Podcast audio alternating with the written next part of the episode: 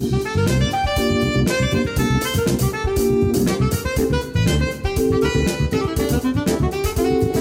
さんこんばんは。金曜日のこの時間は夜トレをお送りしてまいります。今日の担当は金内彩子です。今日も夜トレは FX 投資家を応援していきますよ。本日のレギュラーメンバー総出演。スタジオには高野康則さん。こんばんは。ノーディー。こんばんは。ゆきなちゃん。こんばんは。内藤りさちゃん。こんばんは揃っております。皆さんよろしくお願いいたします。お願いします。えー今日は高野康則アワーでお送りいたしますが番組を一緒に盛り上げてくれたゆきなちゃん内藤りさちゃんが今日の番組で卒業。はい。ということで表テーマはりさちゃんゆきなちゃんありがとう。裏テーマは高野さんが泣きます。スペシャル。で本日はお送りしてまいります、えー、ツイッター番組ブログでご意見ご質問受け付けております。ツイッターがすぐ見られますね「ハッシュタグ夜トレ」とかつけていただいて、えー、ゆきなちゃんそして内藤りさちゃんへのメッセージなどもお寄せください。それでは今夜も夜トレ進めてまいりましょう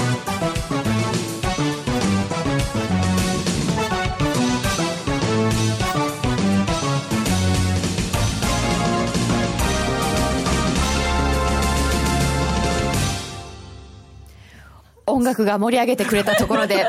高野康則アワはい。ー進めてまいりたいと思いますが、えーっと全般は真面目にいきますよ普通に、はい、いやいやいやずっと真面目です。まずですね、はい。高野さん今週の動きというかこのところの動きというか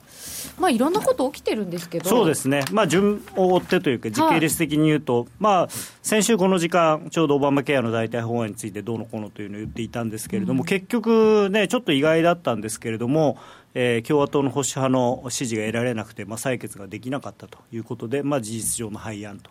いうことにな,、なりました。であのーまあ、先週、この番組の中では、えーもしその否決をされると、えードル売りになるんじゃないかというような話をしたんですけれども、はい。まあ、実際はあんまりドル売りにはならなかったで、まあ、否決はされなかったんですけどね、廃案なんで。あそうそうですよね、はい。否決されるのを避けて廃案にしたみたいな、ね。まあ、否決になると、やっぱりその後々こうなんですか党内でしこりが残るということもあって、おそらくあの、まあ、無駄なことはしなかったんですけど、でまあ、同時にですねトランプさんがその廃案という話が出て直後に、えーということは次は税制改革だと。もうなんかすごいこう変わり身の速さっていうか頭の切り替え早いっていうかじゃあ次行ってみようっていうなんかアメリカ人的なっていうか。そうですね、近日中に減税について何か行いたいと、でまたマーケットもですね非常に素直で、そうか、じゃあ減税だって言って、リスクオンになったんですよね、そこが不思議。そこがすごいですよね、だってもともとこれ、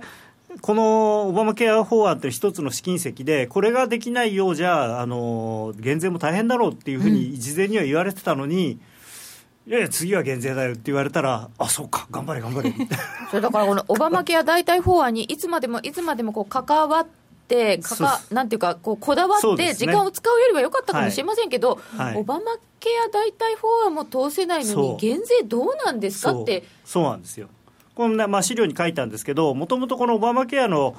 撤廃あるいは改革っていうのはあの党のあのなんていうのかなまあそのなんでしたっけあれにあの共和党の中でぐちゃぐちゃしなくても共和党のその選挙公約に入ってたんですよね、はい。でだどういうふうに改革するかっていうのは、まあ、多少あのトランプさんが言ってたのと共和党が言ってたのは違うんですけどでもいずれにしろ、まあ、オバマケアはやめようねっていうのは一致してたはずなのにだから比較的容易だというふうに見られてたのが結局だめだと、でまあ、ちょっとこれトランプさんもひよったというかあのー中途半端なものを出したんですよね、もっとガーンと削るものだったらよかったのに、あこの代替法案自体が？はい、あの保守派はこんなんじゃ手ぬるいと、もっと徹底的にやめろということを言ってたのに、あのまあ、一応、なんでかはよくわからないですけれども、いまあ、それなりにそのオバマケアのいいところはちゃんと残しましょうねみたいな感じの法案だったんで、うん。それちょっとまあ党内でまとまれなかったという。ねはい。なんか共和党が両方取ったからこれでねじれはないからって言ってたのに、はい。まあ、だから党党内でねじれてる保守派とあの良識穏健派で、まあ、ただ今、ちょうどね、あのー、鹿野さんおっしゃったみたいに、まあ、これであの廃案にしちゃったことで、時間を浪費しなかったっていうのは、まあ、プラスなのかなとは思いますね。まあ、いい方に取りましたよねマーケットはねねあの日はで、まあ、まあ今後ね、税制改革もどうなるのかちょっとわからないんですけれどもね。でまあ、続いて、もういろんなことが出たんですけれども、やっぱり。はい。えーっと欧州情勢ということで、まあ、週末にあのドイツで地方選挙があったんですけれども、そこで、えー CDU というメルケルさんの党があ珍しく勝ったんですね、珍しはいく。最その近にし前の選挙はボロ負けしてましたから、はい。そうですね。ちょっと心配してましたよそうですね。ね。だから、おなんだ、メルケルさん頑張ってるじゃないかっていうんで、ちょっとこれ、ユーロ買いになったと。でただ、まあ、あの29日にですね。あのイギリスが、まあ、事前から、ね、もうこの日にやるっていうのを言ってたんですけれども、まあ、離脱を正式に通告したと。でただその、これもまたね、すごいマーケットはすごく最近、結構ポジティブだなと思うんですけれども、あの EU との自由貿易協定の締結を目指すと、金融も対象に含めるというようなことを言ったら、これはまたポンドがすごい買われたんですよね。すごい動きましたよ。はいでまあ、むしろ EU, あの EU の方が、まあ、ユーロ圏の方がですねイギリスとうまくできないとまずいんじゃないかっていうんで、ユーロが売られて、だからユーロポンドなんかですごいポンド高になって、なんかよくわかんないな、どっちが出てくるんだろうみたいな。これねえどうなんですかね、えーちょっと面白かったですね、まあ、ただ、あのそイギリスはですね自由貿易協定の締結を目指すっていうのは、まあ、当然のことなんですけれども、はい。まあ、なかなかそれはうまくいかないと思いますね、あ。のまあ、もちろん今後どういう交渉をしていくかによりますけれども、もともとヨーロッパ、あ EU の側はそのただ乗りは許さないというようなことを言ってますし、とにかく。まあ、すすごいことに手切れ金払えとかって言ってますからね、まあ、あれはでも手切れ金っていうか、もともと今まで結んだ条約で払う約束になってるお金を、要するに前倒して全部払わなかったら、もう出してあげないよっていう、そういう、まあ、なんかすごい話ではあるんですけれどもね。ね、うんなのであの一部の記事ではなんか離婚訴訟の係争中って書いてまあ、るのがあっ本当本当て、にそういう感じですよね。でだから養育費ちゃんと払ってくれたら、まあ、別れてあげてもいいわよみたいな、そんな感じに見えますよね。買いたいので買う理由を探してる感じ。あそういうのあるかも。であれですか？スコットランドのあの選挙とかはそんなに問題にならないですか？というか、まあ、スコットランドはだからあのこれで正式にあのイギリスをまた離脱したいという話をまたしだしているので、まあ、そもそもそれが認められるかどうか住民投票自体、まあ、認められなくても多分またやるんだと思うんですけれどもね勝手に。でもそれがその法的に有効かどうかっていう問題もまた出てくるだろうし、まあ、でもどどっちみちそういうんでままた揉めるんだと思います、スコットランドはもう完全にイギリスが EU を離脱するんだったら、自分たちはイギリスから離脱して EU に入りたいっていう。う、ん。まあ、EU が入れてくれるかどうかはまだ分かんないですけどね、そこはね。イギリスがどうするか決まる前はスコットランドもだいぶ気になりましたよね、うんそうですね。だからちょっとねなんか面白い。まだで欧州はい。ろいろ残ってますね、はい、であとギリシャはただで、あのこれ、一応いい方向の話があのありまして、まあ、あの財務省会合の前に、そのある程度、お債権団と合意に達した模様という、まあ、模様という記事なので、実際に達達したかどうかまだはっきり分かってないんですけれども、まあ、なんとなくギリシャは大丈夫なのかなということで、一つ、まあ、ユーロ、まあ、これ、このせいもあって、今週前半、最初はユーロ買われたんですけれどもね、ただその後、まあアメリカの金利が上がったりしたんで、バーッと売られてはいるんですけれども、ユー EU は、まあ、ちょっとおバタバタしてはいますけれども、ちょっと落ち着くのかなっていう感じは見えますね。でここにはないのですが、はい。フランスのルペンさんどうなるんだろうねっていただいてますけどあのねこれがですね、あのルペンさんと、えっと、名前が出てこない、えっと、なんなんなんなんえ、マから始まる人、誰でしマたっけ？ックロンさん。マクロンさん。まが大体その同率首位というあの世論調査なんですけれども、今日なんかちょっと見てたら、えっと、カナダの何かフランス系のその調査会社が、何かいろんな、えっと、ネット上のツイートとかそういうものを分析した、なんかその世論調査じゃない新しい調査の仕方をして、でそれによるとあの意外、結構ルペンさんがやっぱり有利なんじゃないかっていうようあなのが出てましたね。ただまあ、やっぱり決選投票になったら相手が誰でもルペンさんは勝てないんじゃないかっていうのが今のところはまあそういう通り相場ではありますけどねで1位で、まあ、マクロンさんとだともしかしたら2位になる可能性はあるんですけれども、まあ、1位になっても2位になっても決選投票ではまあどっちみち勝てないだろうと。私あのでも一部の市民の方々は結構ルペンさんを推してたりして、そうですね。こう賑やかな感じになってるのかと思ってたら、うん。こうえー、と2月の末から出張してた人がい。て、ちょっと話聞いたら、がレレストランとかで全然話題になってなくてでみんな誰が出て誰に入れたらいいんだか全然分かんないでいるよって聞いてだルペンさんだけで盛り上がってるわけでもないんだなというのを聞きました。まあ州とか町とかにもよるんでしょうけどね、トランプさんもそうだったし。いろんなところによって変わるんですかね。トランプさんもそうでしたよね、そうですね。あとどうなんだろう。その人がどこにいらっしゃったのか分かんないですけどパリだと結構パリのレストラン日本人が行くようなとこってフランス人あんまりいないかったりもするんで、うんうんうん、なるほどね、うん。日本人ばっかりお客さんに行ってるんですか？観光客？いやっていうかだから世界中の人がいてだからあっちでアメリカ人が食べ隣トルコの人食べててこっち中国人ああな。るほどね。そうかもしれませんね、まあ、もっとフランスの地方とか行くと多分ルペンさん強いんじゃないですかねなるほどね、うん、パリ近郊だったと思います、うん、どちらかというと、まあ、あのトランプさんと、まあ、同じようなって言ったらすごい紋切り型で嫌な言い方ですけれどもどっちかというとやっぱりそういう移民問題なんかで実際に自分が被害を受けているというふうな思いを持った人たちが応援してるんだと思いますけれど、ね、ちょっと似たような傾向がありますかね、うん、ルペン大統領になってフランスが EU 離脱とかなったらユーロドル0.8まで下がるかな。いやなんかねフランスがユーロを離脱するっていうか EU 離脱するっていうのはなんかだから変なんですよね。EU がももともとのだってあのなんていうの言い出しっぺですからフランスは。だからどっちかっていうとフラ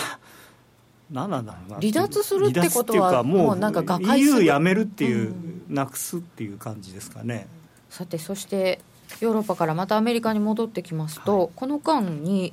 長期金利が結構そうですね。あのまああなんだこれ。なんか資料が縦になってしまった。えっと、これ、えっと、チャートをちょっと見ていただきたいんですが、まあ、皮肉なもんでというか、よくあるパターンではあるんですけれども、うん、FOMC が追加利上げを決めたところから、えー、ずっとこう金利は下がってたわけですね、これ、長期金利が。で2.6%台に FOMC の直前になっていたのがもう2.35%ぐらいまで下がってしまって、まあ、ここ1日、2日また少し上がり気味ではあるんですけれどもでドル円相場っていう意味で言うとですねアメリカの長期金利と日経平均先物それで原油相場ってこの3つが今非常にあの大きく影響を与えてるんですがえーまあ、ドル円、一時ね、その110円台まで下がったっていうのは、やっぱり一つはこのアメリカの長期金利が、あのまあ、どんどん下がった、うん、結構ねあの、ワンウェイで下がっていったんで、でまあ、理由はいくつかあるんですけれども、まあ、FOMC が期待ほど高波的ではなかったということと、それと、まあ、あのトランプ政権の貿易不均衡に対する態度が、まあ、結構 G20 の声明を通じてはっきり見えてきちゃったっていうのがあって、うん、でまあ、あと最後はそのオバマケアの代替法案の問題で共和党内やっぱりあの演説の時はなんかすごく共和党まとまってるのかなっていうイメージがあったのがやっぱりそそう簡単には物事いかないんだなっていうので、えーまあ、減税にまあ、冷静に考えるとやっぱり減税に対する、あのー、なんていうんですか期待感っていうのもやっぱりそんなに盛り上がってないんだと思うんですよね。その、うん、次は減税だって言った時は上がりましたけどもう月曜日からまたすぐ売られたんで。でただ、まあこれまた昨日ちょっとね昨日の夜この後で、えー、資料どこにあったっけなこの後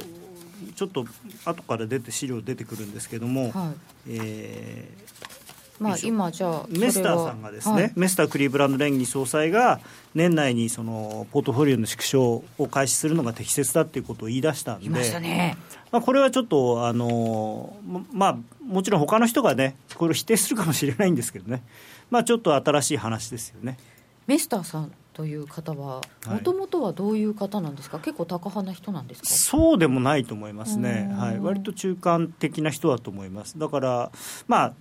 ただどっかの時点ではね、その再投資をやめるっていう話なんで、あのやらなきゃいけないことではあるんですけれども、それをまあ今までの考え方としては、どちらかというと、金利をある程度上げて、上げ切ってからそれをやるっていう見方が多かったので、それを同時並行でやるってなると、やっぱりちょっとこう。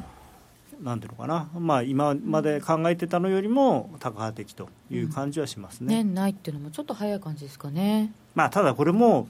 あの前にその予想今予想している通りに経済成長が進んでいけばっていうようなその枕言葉がつくんで結局そこがずっとうまくいってないんですよね。もともとだってその予想通りに進展してれば去年もう3回か4回利上げしてるはずだったわけですから。でも足元、アメリカの経済指標、強いですよねそうですね、今のところ、うん、まあ、特に、あのまあ、ただこれもちょっと難しいのが、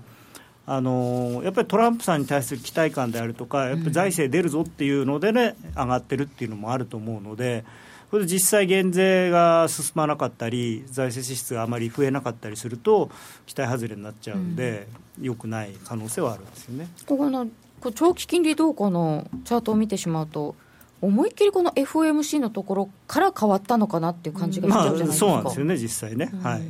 まあ、こういうのも、まあ割とそのまあ、事実であ噂で買って事実で売れっていうパターン、うん、まあ、この場合債券なんで逆ですけれどもそういうのよくあるので、まあまあ、追加利害を決めると実下がるっていうのはよくあるんですけれども、はい、ただこだからここから上がれるかどうかなんですよね。ここから上がれるかどうか、はい、これまあほんのあの1週間10日の話ですけれども、うん、これ4月になってももたもたしているようだとあの5月っていうのは、まあね、皆さんよくご存知の Sell in May の季節になっちゃうんで、うん、そうなると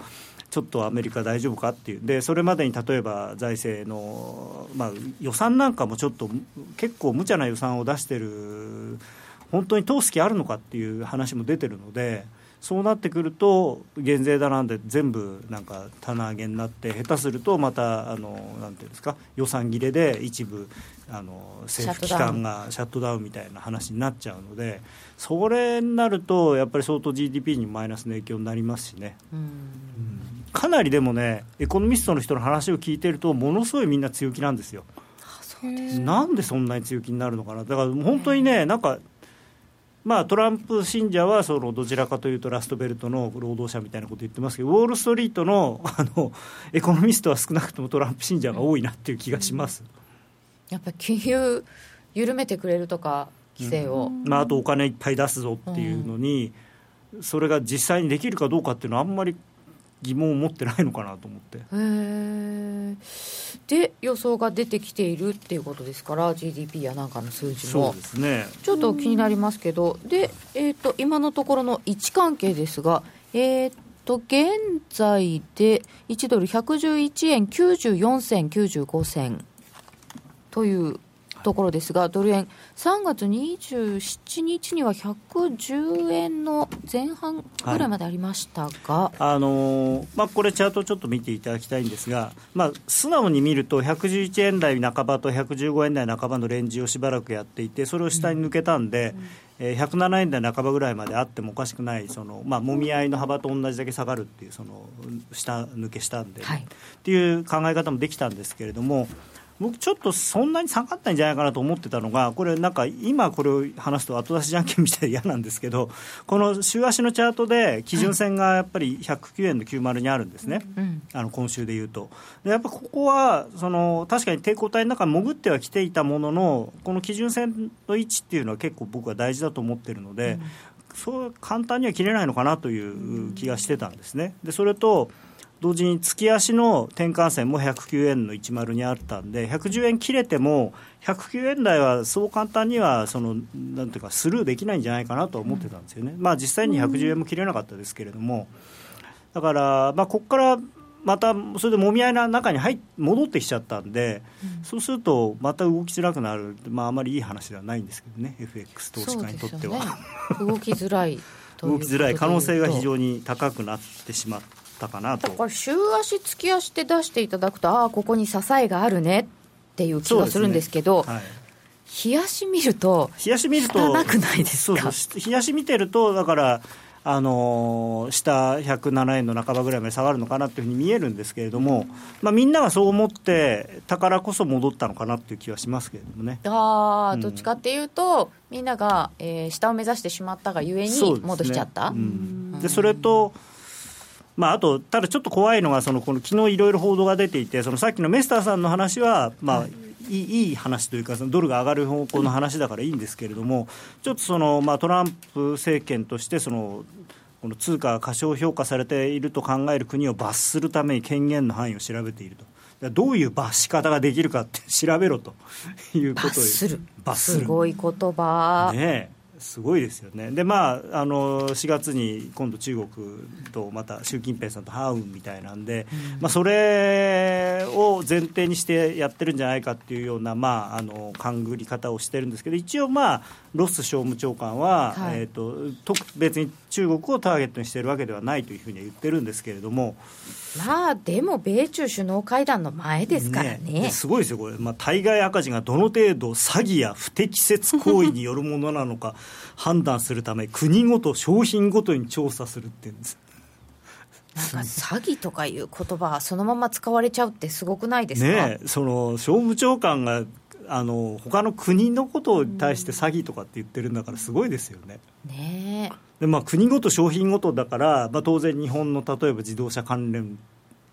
の商品も、まあ、例えばねっていうことになるんでしょうね。鉄鋼がねあ関税がどうとかって出てますからね、うんなんかね、恐ろしいことでございますこんなしかし、一方的に、まあ、でも WTO のなんていうか規定よりも自分たちの方がまが上だっていうようなことも言ってますんでね。どうするんだろう、それ。アメリカファーストですからね。そうですけどね。まあ、こんなことが昨日の報道でも出ておりまして、まあ、あんまりこれ、マーケットはでもこれし、信じてないっていうか、あの値動き見てる限りは、そんなに影響してないっていうのは、まあ、口だけだろうっていうとこなんだと思うんですけれどもね、うん、実際だってこれなんアメリカ孤立するわけにもいかないでしょうしね、今更。うんまあ、そのトランプさんに言わせれば、アメリカの要するに、まあ、なんていうのかな、基本的にアメリカの中だけでこうやっていけばいいみたいなことたまに言ってますけど、そんな自給自足なんかできるわけないですしね、今更。そうですね。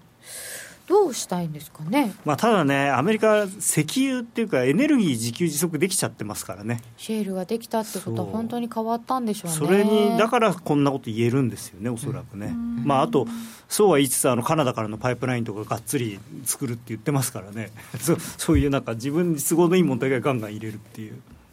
という中で、まあ、でもドル円もどっちかというとユーロユーロドルに引っ張られたりもしてるっていう感じが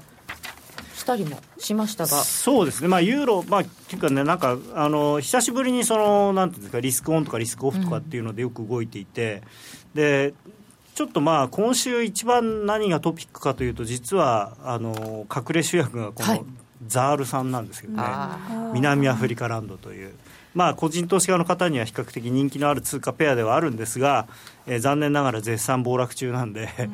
気をつけていただきたいなと。これ何があったんですか？これはね非常に面白い面白いって言ったら失礼なんですけどまあまあ政治的な混乱なんですよね、うん、であのまず今週月曜日です。27日にあの、まあ、ズマ大統領という方が南アフリカにいらっしゃいまして、この方がですね、そのゴーダン財務大臣という方を、でこの財務大臣は、あの今、まあ、アフリ南アフリカが記載をしたりするのに、えー、その投資家に対しての説明会をロンドンでやってたんですね、でその後、えー、ニューヨーク行ってまたやるはずだったんですけれども、それをやってるのに、俺はそんなこと聞いてねえと、あいつは勝手にイギリスなんか行きやがって、何やってんだ、帰ってこいっつって、大統領が急に言い出して。うん。でもともとこの2人仲が悪いんで、はい、あこれまずいって言ってそれで最初にもうその帰ってこい一言で7%ぐらい下がったんですよね。南アフリカランドが。ランドが、はい、でもということはゴーダン財務大臣の方がマーケットからは信用が厚いということですね。はい、でこのもともとですねこの2人非常に仲悪くてでまあ、このズマ大統領っていうのが非常にまあ癖のある人というかあの大統領になる前にあの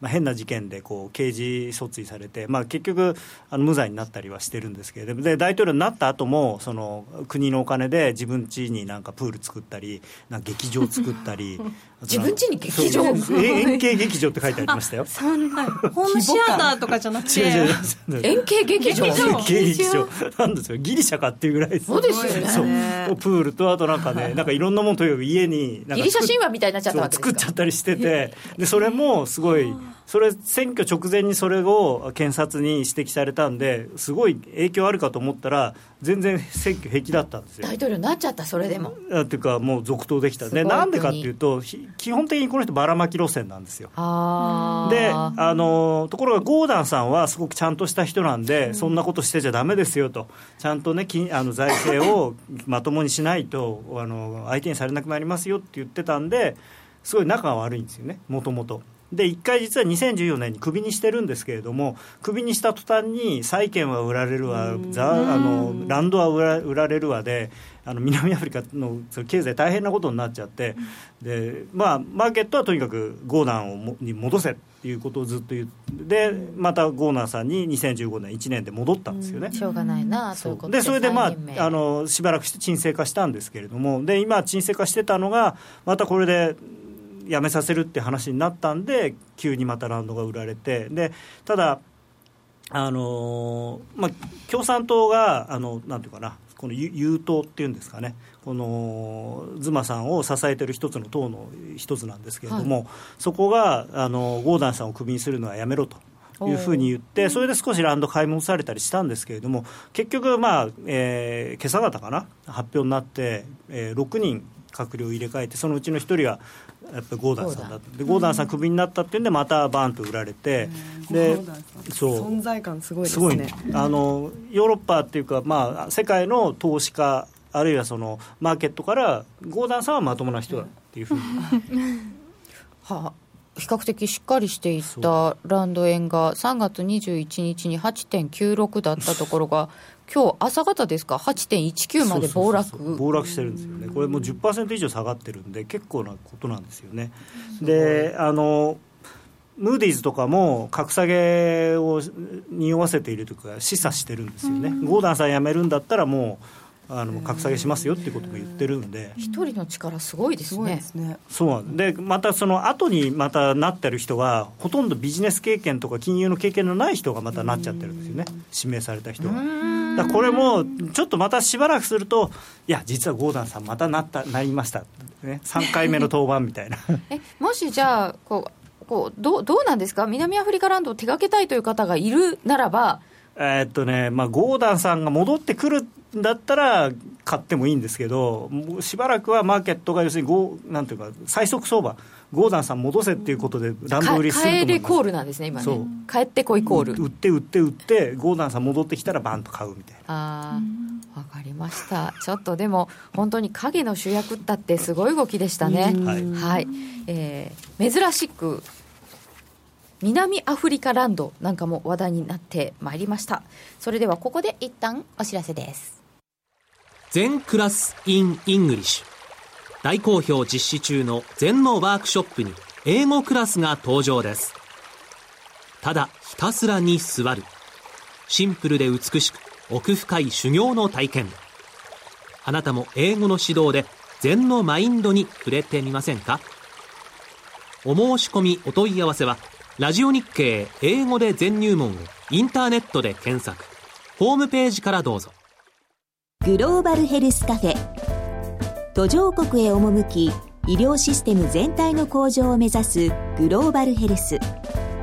番組ではマスターの明石医師とカフェの常連客が国際医療協力を取り巻く技術革新や経済の動きなどの新しい潮流について語り合います。放送は毎月第3火曜日午後5時30分からどうぞお楽しみに教えて高野さん教えて高野さんこのコーナーも 一旦は今日で最後となりますが、なんだか不思議な感じのコールになりました。えっと、先週に引き続いてドル円相場の歴史について 高野さんに教えていただきたいと思います。よろしくお願いします。はい。じゃあ、先週に続いてクイズですはい 先週のクイズひどかったですね。何が？すごい引っ掛けでした、えー、ドル円相場は〇〇〇〇〇〇の意思に大きく左右されてきた。この丸に入る言葉を。6文字ってことですね、はい、まあちなみにあの漢字も入ってますが。えー、漢字？漢字？え全部カタカナで考えええー、4文字のカタカナに2文字の漢字。えー、アメゴールドマン。違う。ロックフェラー。全然カタカナばっかり。ロスチャイルはいカタカナです。えー、アメリカ人。あ一個足りない。トランプ。じゃ出てこないようなので。歴史歴史です、えー、はい、歴史。歴史。あ大統領。あ三文字。三文字です答えお願いします。アメリカ政府。あ、政府ね。はい、政府か。はい、アメリカ政府今もですよねこれ。はい。そうですね、はい。ドル円相場はアメリカ政府の意思に大きく左右されてきた。ちょっとえみんな分かりました？余談余談をどういうことでしょちょうどロックフェラーっていう言葉が出たんで、うはい。あのデビッド・ロックフェラーさんが101歳で先先週かな？お亡くなりになって。なんかすごくね、僕は寂しいなと思いまして、その別にあの友達じゃないんですけどね。101歳の方ですからね。いや僕最初に入ったあの大学卒業して最初に就職したのがチェイスマンハッタン銀行というところで、まあ、東京支店だったんですけどその時にチェイスマンハッタン銀行の会長さんというのがデビッド・ロックフェラーさんだったんですよ。でロックフェラーさん80年代頭まで、えーチェイスマンハッタンのえー、と社長をやっていて、C、CEO をやっていてで、まあ、ごご優待なさって、まあ、名誉職的な感じなのかな会長、まあ、というか、まあ、ヒット株主あの影のねだったんですけれども。で日米賢人会議っていうのがあって、あのーまあ、日米のその財界人がその、まあ、日本経済をもっと良くするためにどうしようというような話を、まあ、結構そのその頃は力があったらしいんですけど、それをしに日本に来たんですね。でそれちょうど4月だったのかな？85年の。で新入社員集まれって言われて集部屋に集められたらロックフェラーさん来てなんか訓訓示というかねお話をしてくえー、じゃあださったんです。高野さんは実際にロックフェラーさんにお会いして。ここのぐらいの距離で会ったことあるえー。でそうあの今、アメリカでは女性が非常に活躍をしていると、でまだ日本ではアメリあの女性のその当時バイスプレジデントっていうそのタイトルがあるんだけれども、VP の人いないけれども、えーこの中からきっと女性のバイバイスプレジデントって、まあ、あのアメリカでいうと何なのかな。まあ、その管理職っていうかね、の人も出てきっと活躍するだろうって。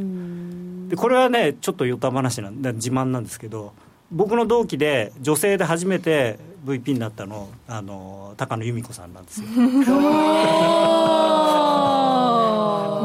結局ただののろけみたいなところにつくやつだったんですね。素敵。ですね。ね。うん。だからねその話。ロックフェラーさんすごいね、なんていうのかな地味な格好してたしすごくね話しぶりが柔らかい感じで、はあ金持ち喧嘩せずってこういうの言うんだなみたいなそうすごい良いなんていうのかな。いいやいやらしくない。すごい上品な方で。まあ本当スーツとかはすごい地味なんですよね。まあもしかしたらそれでもすごい高いもんではある。僕の見る目がなかっただけかもしれないんですけどなんか上品な人で、まあ、周りにあのここういうフットボーラーみたいな黒人の SP みたいなのついてましたけどね、はい、生ロックフェラーさん見たことがある人なかなかいないと思いますよね。ねいやそれちょっと自慢です。しかも生ロックフェラーさんの宣言通りに VP に女性初の VP になられた高野由美子さんすごい。あ女性初ではなかったんですけどね。僕の同期で。同じ同期で。はい。えーすごい。そして高野さんの歴史とともに、ドル円相場の歴史について伺いますが、でまあ、いかにですね、えードル円相場はアメリカの政府によってこう揺らされてきたかというのをこれで見ていただくと分かるんですが、まあ、これそもそも360円になったのもあのアメリカをはじめとする、まあ、第二次世界大戦の戦勝国が、えーまあ、勝手に決めたというかですねみんなで会議して決めた数字だったんですけれども、まあ、ちょっとねこう見るとまあ、1971年からのチャートなので、えーまあ、僕以外誰も生まれてないんじゃないかという説もあるんですが。これでもこの長いチャートはなかなか見ないですよね。そうですね。で、まあ、ちょっと分かりにくいんで少し拡大して、えーその後の方のページでご紹介してるんですけど、まあ、これ、まあ、少し拡大した。まずは。まず最初、えー360円からですねニクソンショックというのがありましてこれは、まあ、当時あの金本位制あのドルと金があーまあ結びついていてその、まあ、金と結び結びついたドルが、えー他の通貨と、えー固定相場でっていうのは先週お話した通りなんですけどでそれをもうやめたニクソンさんがもうそのドルの発行量が多くなりすぎてとてもじゃないけどそのあのアメリカのもも持ってる金でそれ取り替えに来られた時に払いきれないということになったんでやめたってやってで、まあ、ドルが切り下げになって、まあ、308円と。でこの時はまだあの基本的には固定相場だったんですね。で、まあ、それが1971年8月でわずか1年とお6か1年何ヶ月後？73年の2月、まあ、変動相場制に突然移行ということで、まあ、いきなりもうどーんと、えー、ドル高になって。まあ、254円あドル安になって250円というところまで下がりました、まあ、ただその後またいろんなことがあってですねあの306円ぐらいまで戻ったんですけれどもだからまずこの1回目と2回目これそれぞれアメリカの都合で、まあ、どんどんと円高になったと。でまあ、その後はですねあの306円までいった後どーんと下がっていくときは、これはまあアメリカの意思はあまり関係なくて、日本の貿易黒字が拡大したのと、まあ、アメリカがインフレになったので、まあ、下がっていったんですけれども、で177円ぐらいまで下がった後に、ここからまたアメリカの都合が出てきて、カーター大統領って知ってますかカーター大統領、うん、知らないかもしれないですね。まあ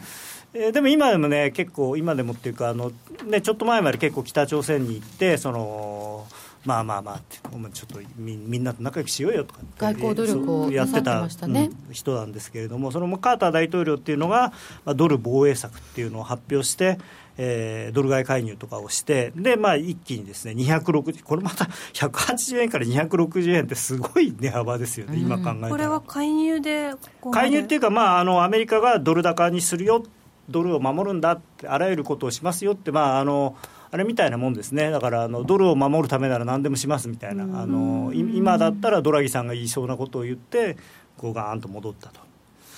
でただ、えーまあ、戻ったんですけど、やっぱりその、まあ、アメリカの状態もそこまで良くなかったんで、またこう200円ぐらいまで下がってきちゃったんですけど、でまたここで、ここのレーガンのミクスっていうのが、まあ、レーガン大統領が誕生して今の,、まあ、あのトランプさんが言ってるようなことと同じようなことをやって、まあ、軍事費拡大したりとか、で財政支出してで高金利政策を取ってドルをまた持ち上げたと。でこれまた200円から277円 また80円ぐらい動いたんですけどね、でまあ、そういうことで動いたと。でその後しばらくはこうもみ合いがあったんですけどここからはですね今までは、えー、歴史のお話で私は直接はよく知らないんですがもう悲しいことにここから先は私はもう為替の仕事をしていたという。歴史ではなくて歴史ではなくて実際になって、実際になってはい。で、まあ、1985年有名なプラザ合意と、うん、言葉は聞いたことあると思うんですけど。この間 G20 の時に同じようなことが起こるんじゃないかって。まあそういうのもあってですねアメリカの為替政策っていうのはいかに大事かという話をまあえー、聞いてもらいたい知って知っておいてもらいたいなと思って今日はこういう話をしてるんだけれども、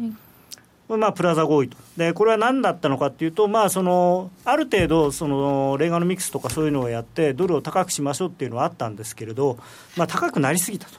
で、えー、アメリカはまあ景気は最初良くなったのはいいんだけれどもそのおかげで貿易赤字がどんどん増えちゃって貿易赤字に歯止めがかからないと。うんということで、ニューヨークにプラザホテルっていうのがあって、これ、まあこの間も話しましたけど、その後、あの後にトランプさんがも所蔵所有することになるホテルで、あの秘密裏にその G5、アメリカ、イギリス、西ドイツ、フランス、日本というのが集まって、まあ、ドル高を是正しましょうと。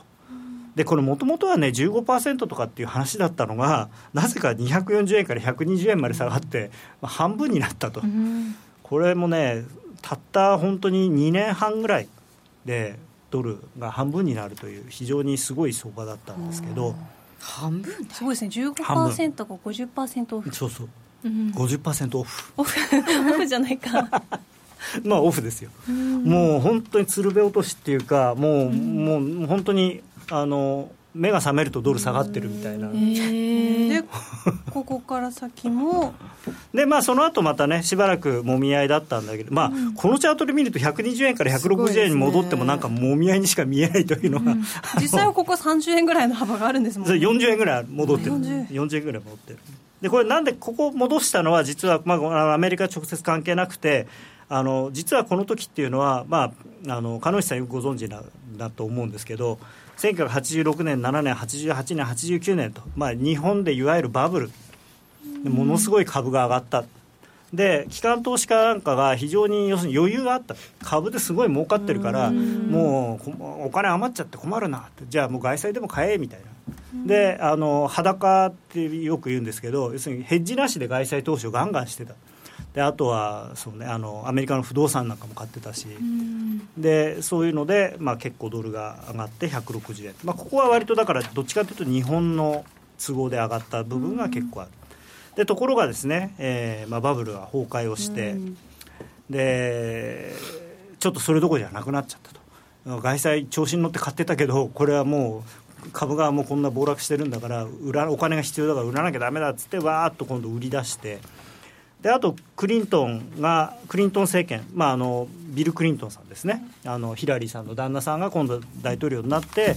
いやあの貿易赤字を縮小するためにドル安にしようっていうことを言い出したんで、まあ、ここもだから、ね、そ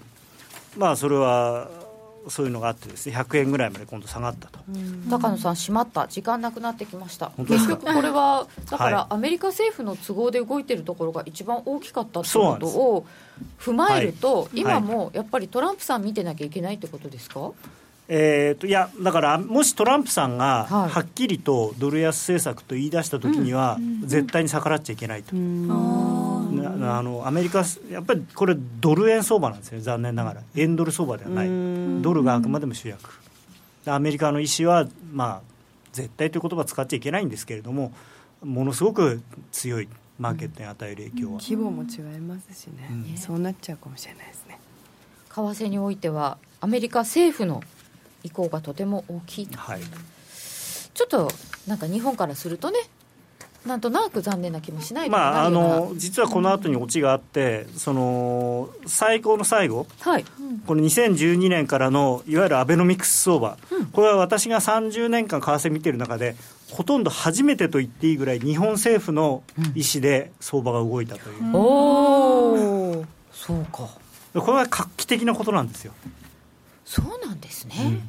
日本政府がこうしたいって言って実際にそうなったっていうのはもうこれが空前絶後。史上初。そんなことも本当に目の前で私たちは見てきたっていうのは結構面白い体験をしたのかもしれませんね、はい、えー、今日は長い歴史を振り返っていただきました。ありがとうございました。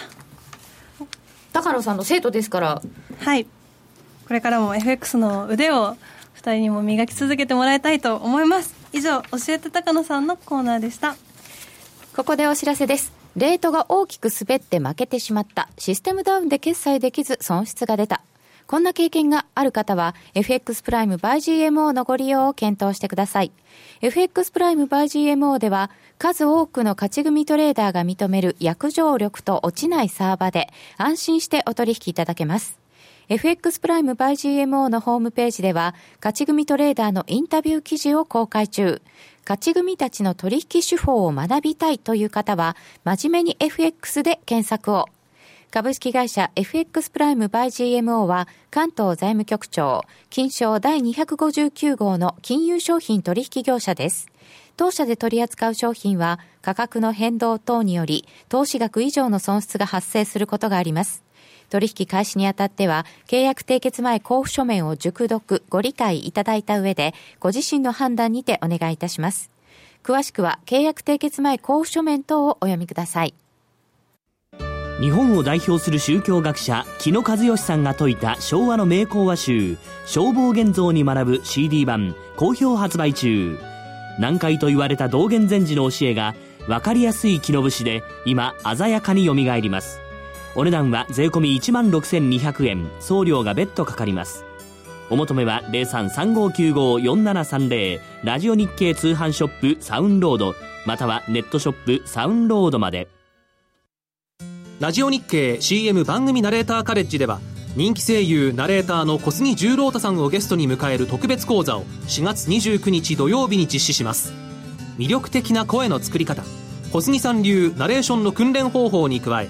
プロとしての心構えのお話などナレーター声優を目指す方プロフェッショナルの姿勢を学びたい方におすすめです。お申し込みお問い合わせはラジオ日経ナレーターカレッジをインターネットで検索ホームページからどうぞ。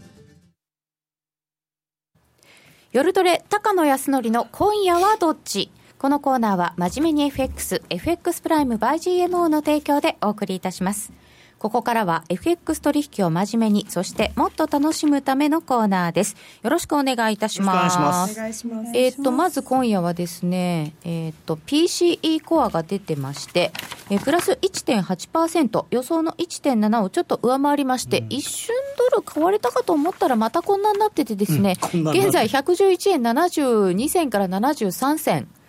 えー111円の68銭ぐらいまで私の目の前の端末だと来ておりますよ。ユーロ円が119円の40銭ぐらいということでございます。さて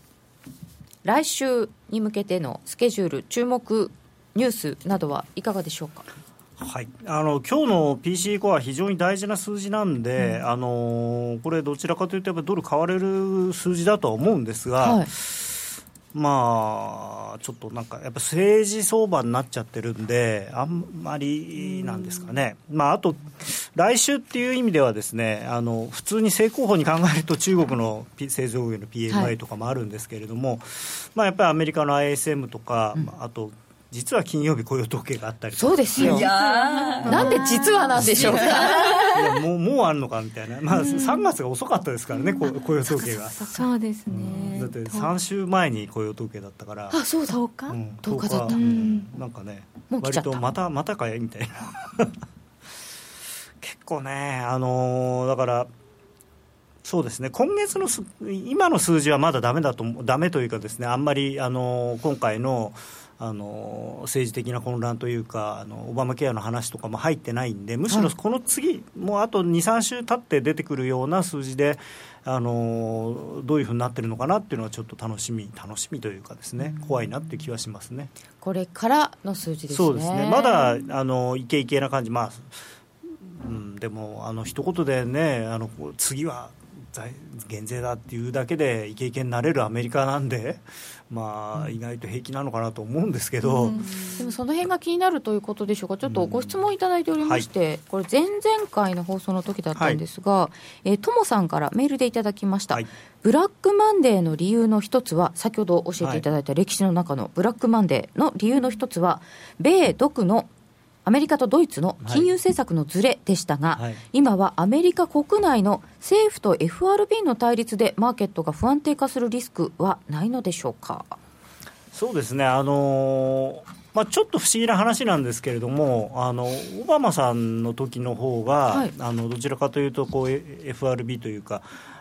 とのなんていうのかな、あの摩擦が目立ってたと思うんですよね。そうですかうんあの権限がどうのこうのとか、要するにあのガバナンスの問題ですごくこう政府があの FRB に対してこう監督権を持ちたがるようなところがあって、イエレンさんがそれに必死になって抵抗してたりとかっていうのがあったんですけれども、あんまり今はそういう話は出てきてないと、まあ、別にあの、まあ、どうせ来年2月までっていうのもあるし。はい、変えちゃうぞ的な、もう新しい理事とか、自分の好きな人入れるからみたいな、あまあでもそれはそそうですよ、それは常にそうです。それって当たり前だから、別に心配しなくてもいい、うん。それはまあし心配というか、つあの空席に好きな人を、まあ、議会が承認すれば送り込めるっていうのは、それは政府の権限なんで、それはしょうがないですよね。はい。ということは、そんなブラックマンデーみたいなことを心配する必要はなさそうだと。うんまあ、どちらかというと、あのーまあ、今のところ FOMC のメンバーもトランプさんの財政政策とか減税の政策に対してポジティブに捉えてる人が多分多い感じなんで、今のところは大丈夫じゃないかなと思いますね。ただあのーこれから今後、あんまりうまくいかなくなった時にトランプさんたちが、まあ、今の状況だとなかなか要求しにくいですけれども、もうちょっと金利が上がった状態で金融緩和しろとか言い出すと変なことになるんですけれどもね。だって今もニューヨークのダドリーさんがバランスシートの正常化は利上げの代わりになるとか発言して、今またドル落ちてますよ。111円の50銭台に入ってきましたか？あでも下がってるんだそれで。61銭だな。これなんかやっぱり合わなくないですか？トランプさんはもうちょっと金融緩和で続けたいんですよねまあでも加熱するのを防ぎたいっていうことですからね、FOMC としては。景気はその方が持ちますね、うんもともとなんかこう延命装置つけてるみたいな景気ですからね、アメリカの景気今。無理やり伸ばしてるっていう。9年目でしたっけ？はい。そんな中でまずは来週の注目ペアは何でしょうか？あのい長い話聞いといてなんなんですけど。影影の主役はやっぱりザールなんですけどね。ああ南アフリカランド、はい、はい南アフリカランド。ザールって、あのお洋服屋さん行くとザラ行くと南アフリカランドってなんか FX の投資家さんは読んじゃうんだって。そうですね ZAR だから。まあこれはだからあの完全に政治的な話なんでどこまで下がるかっていうのもあのだからズマ大統領対はいマーケットっていう感じなので、さっき言ってたここも政治相場。そうみんな政治相場、まあ、あとはそのちょっと今のそのダドリさんの話でドルが下がってるってことは金利が下がる方向で反応してるのかもしれないんですけれどもあそうかこれ上がんなきゃいけないそうのか、どっちかというと上がるような話だと思うんですけれどもね金利。じゃあこっちじゃないですか。金融えーっと政策を引き締める緊急性は強くない。ああですね。そっちの方ですねきっとね。今年あと2回の利上げは妥当と思われる。あー昨日はねあの3回って言ってる人がいましたからね。バランスシートの正常化が利上げの代わりになるっていうのはあだからそれはそのポ持ってる債券の量を減らしていくという。なるほど。だからあの再投資しない。あの期限が来た償還が来たやつとものを買ってるんだけれどもそれをややらないっていうことですね、さて今夜はどっちはまた聞く時間がありませんでしたが はどれ今売ってもいいと思いますはい。あ、ドル円今売ってもいい。は。はいい今夜はどっちになったぞ。い高田康則の今夜はどっちこのコーナーは真面目に FX、FX プライム by GMO の提供でお送りいたしました。えー、番組そろそろお別れの時間が近づいてまいりました。高野さん。はい寂しくなりますね。それを言いますか？いや、だってもうね、そう忘れようとしてるのに、ちゃんとお別れをして卒業をこう送り出してあげないと。だって門出なんですよ。ねえ、現実逃避したいなみたいな。えーっとですね、さっき書いていただいたんですよね。えーっと、登場して、2人が登場したのが6月？去年の6月。一昨年。2015年。6月の雇用統計だったんです。よあ雇用統計からでした。そうだ思い出した、しかもその時はもう本当に何も知らなくて。何なんです「え雇用統計？え何?」みたいな。そうだよね。そういう。言葉すら聞いたことない。そうだよそりゃねね普通のお嬢さんは知らないですよねなんかみんなすごい雇そわそわ盛り上がってるけど何何みたいな感じでしたね。なんか面白いことあるのにもう今となってはもう来たんだ雇用統計って、ま、毎月言ってるぐらい成長しました。毎月来月から家で雇用統計見ちゃうんじゃない？全然普通に見ちゃうと思います。本当成長しましたよね。高野さんから2人に送り出しのコメントをそうですね、あのーまあ、なかなかね、そのに20代、30代、若い女性にとって FX っていうのは、あのまあ、金金金融のなんていうのか、投資そのものがちょっと縁遠いのかなと思うんですけれども、やっぱりこれからの世の中、あの投資っていうのは、まあ、貯蓄から投資へっていう、まあ、政府の方針もあるし、あの自分のなんていうのかな、まあ、第二の収入を得る道としては、すごく FX なんかいいと思うので。まあ、あのご自身でもできればやってもらいたいですしあとはそのへそういう世の中の人の偏見をなくす少しね、こうシンボルになってもらえればいいなと思います。えー、とツイッターでタクイタさんからいただいていました。リサちゃん、ユキナちゃんと FX 始めた頃が同じだったので同級生と思って見ていたので寂しいです。僕まだ在校生として頑張りますよっていただきました私も在校生として頑張りますのでリサネも一緒によろしくお願いします。まああのまだまだ。夜トレファミリーは永遠ですから。一度一度この番組に出ると抜けられないという。えー、卒業なの？っていただいてます。本当にね。卒業なんですよ。空前絶後のポンドを愛しポンドに愛された2人の女性。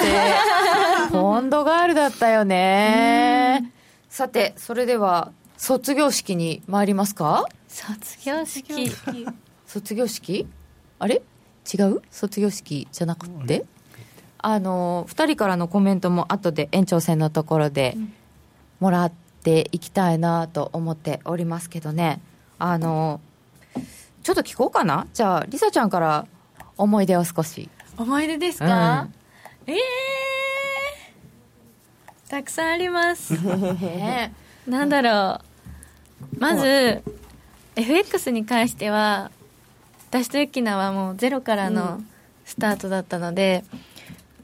こう夜トレ始まる前にはい。少し前の時間に高野さんに授業をしていただいてたんですよ。そうなんです。してたよね。まずは言葉の意味とか、チャートの見方とか、そういうのを教えてもらってて、それが毎週金曜日の恒例で、今日もお勉強っていう感じで、そうだよね、はい。なんか番組とかお仕事に来てるっていうよりは、お勉強っていう感じそうですだった最初ね。でもこの年になってやっぱゼロから、あの何かを学ぶっていうのはやっぱりこういうけきっかけがないと、なかったことだったのですごい新鮮でで難しくて悩むこともあったんですけど今でもやっぱりこう高野さんたちお話しされてることで難しくて入っていけない部分もあった あったんですけど難しかったよね、はい、でもだんだん少しずつ分かるようになってきて、楽しく学ぶことができました。だからこの1年10ヶ月があっという間ですごく寂しいです、ねあっという間だったよね、えー、ゆきなっちにコメント読んでもらえたのが思い出っていう方いらっしゃいました、ゆきなっちはどんな思い出がありましたか？あ真っ赤っかという流行語もあそう 私はですねそうですね本当にリサネと一緒で FX 始めましてで、本当に何もわからない状態だったんですけど一緒に高野塾に あの親前に一緒にやってもらやらせてもらって徐々に徐々にですけど本当にちょっとずつ分かっていくようになって話についていけるようになってであのトレードリアルトレードの前のそのデモトレから500万円の資本金っていうので、利益出してその調子でリアルトレードをやった時にポンド円でポンド円なんて絶対大丈夫って思ってすぐにマイナスを叩いたのが一番の印象だったんですけど 私は一番最初にそのマイナスを出しちゃった時はもう高野さんに申し訳ない気持ちでいっぱいだったのと あんなにいっぱい教えていただいたのにあとはプラスという結果を出せなかったのがすごくどうしようっていう気持ちだったんですけど高野さんに「ごめんなさい」って言ったら「そんなのマイナスなんて全然大丈夫だよ。いつかプラスになるから」みたいな感じで。なんかいやすごだいピンと張り詰めてた糸がすごく緩くなってそれからやりなんそあの FX っていう取引自体が怖いものっていうよりも楽しくあの取引できるようになったのでその言葉は今後とも忘れずに個人でやりたいと思いますトレード。もうハーゲンダッツの話が聞けなくなるのか寂しい。もう一度リサッチの真っ赤っかを聞きたい。真っ赤っか電波届かないところの恐怖も味わったよね。あったね。あったあった。ありましたあったあった、そうだそうだ。なんか結構いろんなことがありましたよ、では高野さんから卒業証書、はい。すごい。えーっと卒業証書内藤梨沙殿、あなたは2015年6月から毎週夜トレに出演し、えー以降約2年間個人投資家の女神として活躍しました、え今夜夜トレあ今日夜トレを卒業しますが今後も夜トレファミリーとして個人投資家の皆さんを応援してください、え番組の視聴者スタッフ出演者一同今後もりさちゃんを応援いたします、えー平成29年3月31日 FX プライム by GMO チーフストラテジストラジオ日経夜トレ高野康則。どうもお疲れ様でした。ありがとうございました。ゆきなっちはまたこの後ね、えー今日で、えーゆきなちゃんと内藤梨沙ちゃんが卒業となりましたがまた番組には遊びに来てもらいましょう。はい。ぜひぜひ来てくださいえーそれではラジオの前の皆さんとはお別れです。来週の夜トレもどうぞお楽しみになさってください。2人からのメッセージも延長戦でもらいますのでお時間許せば延長戦の方もご覧ください。それでは皆さんさようなら。さようなら。さようなら